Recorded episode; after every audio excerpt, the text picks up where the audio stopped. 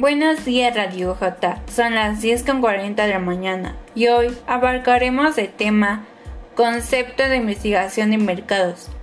La investigación de mercados es la recopilación, registro y análisis sistemático de datos relacionados con problemas de mercado de bienes y servicios.